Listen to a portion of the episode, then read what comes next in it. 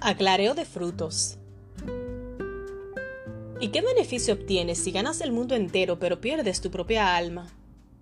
¿Hay algo que valga más que tu alma? Mateo 16, 26. Mi amiga Ann plantó rabanitos en la huerta de su casa. Durante todo el verano nos dimos una verdadera panzada.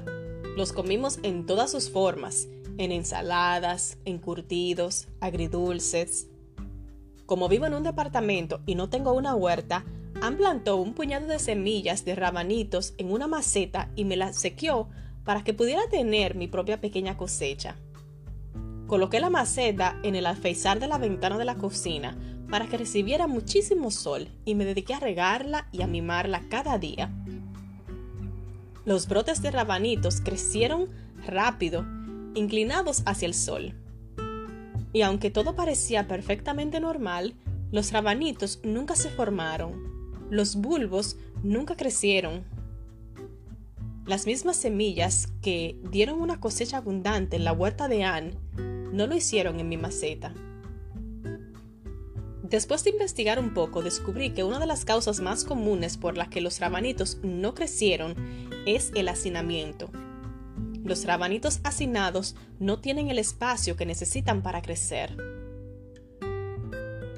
A veces pensamos que debemos hacer más y más para servir a Dios y a nuestra familia.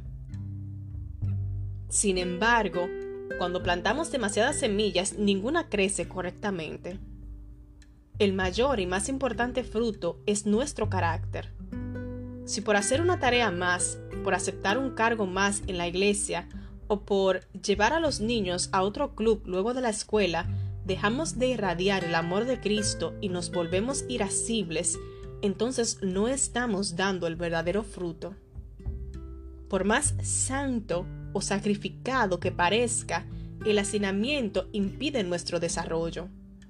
En su libro, Agradable, la escritora estadounidense Sharon Miller comenta cómo a los árboles frutales se los poda y ralea para que produzcan menos frutos, pero de mejor calidad, al evitar que las ramas se quiebren bajo el peso de cientos de frutas mal formadas. Mas no siempre es mejor, ni para los árboles, ni para nuestras almas, escribe ella, toma la decisión de ralear el fruto de todo aquello que esté inhibiendo tu fidelidad al mensaje y al carácter de Cristo, de podar sus ramas y echarlas al fuego. Porque, ¿de qué te vale ganar el mundo entero si pierdes tu alma? Señor, aún las cosas buenas pueden impedirme crecer más semejante a Cristo. Te ruego que me des la sabiduría para deshacerme del exceso para relear las frutas y comprender que mi tiempo y energía son limitadas. El fruto más importante que debo priorizar por sobre toda actividad es reflejar cada vez más tu amor.